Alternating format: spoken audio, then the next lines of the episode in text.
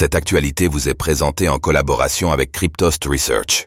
Ayez un temps d'avance sur le marché crypto en rejoignant notre communauté premium. Affaire Binance, les procureurs souhaitent surveiller la plateforme pendant 5 ans.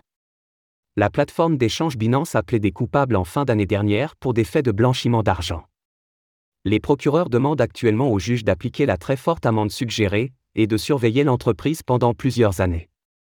Par ailleurs, on apprend que la plateforme aurait admis avoir traité des transactions liées à des groupes terroristes.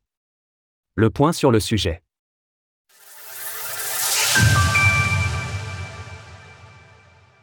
L'accusation invite le juge à être sévère avec Binance. Alors que Binance a plaidé coupable, et que Champagne Zhao attend son verdict, l'affaire n'est pas encore finie. Le juge chargé de l'affaire doit en effet accepter l'accord trouvé entre l'accusation et l'entreprise, qui prévoit des peines particulièrement sévères pour cette dernière. Binance a en effet accepté de payer la somme conséquente de 4,3 milliards de dollars, du jamais vu pour une entreprise du secteur. Par ailleurs, l'accord forcerait cette dernière à être surveillée de près pendant 5 ans par les autorités. Il faut aussi rappeler que l'accord ne pouvait être validé qu'avec le départ de Champagne Zhao, qui a eu lieu en novembre dernier. À ce stade, les procureurs invitent donc le juge à appliquer ces peines prévues, et à ne pas faire preuve de magnanimité avec Binance. Selon Bloomberg, ils ont publié une note en ce sens vendredi dernier.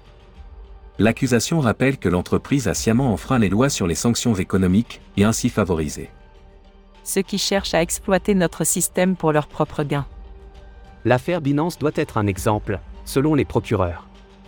L'accusation rappelle que Binance a admis avoir traité des transactions liées à des groupes terroristes, dont le Hamas, sur sa plateforme.